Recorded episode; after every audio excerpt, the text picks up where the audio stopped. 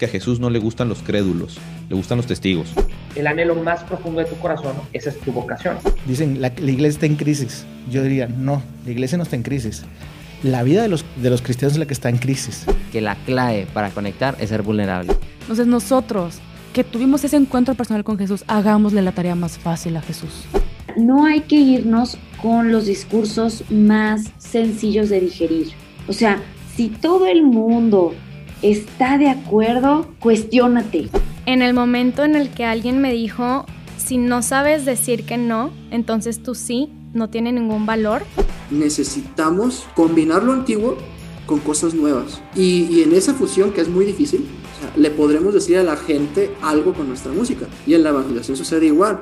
Pues para mí, si Dios, si Dios siendo infinito ya conoce el tiempo de todas las cosas, pues él ya sabe cómo va esa canción. Entonces, mi trabajo es simplemente ser lo más transparente posible para que la canción salga lo menos corrompida posible de mi parte.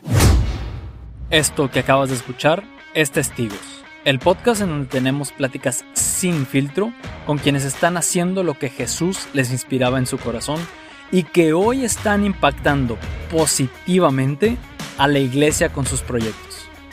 Si buscas contenido católico que no solo te forme, sino que también te inspire y te dé consejos prácticos, aplicables a tu vida personal y espiritual, Testigos es el podcast que estás buscando. Busca hoy Testigos Podcast y dale play al primer episodio.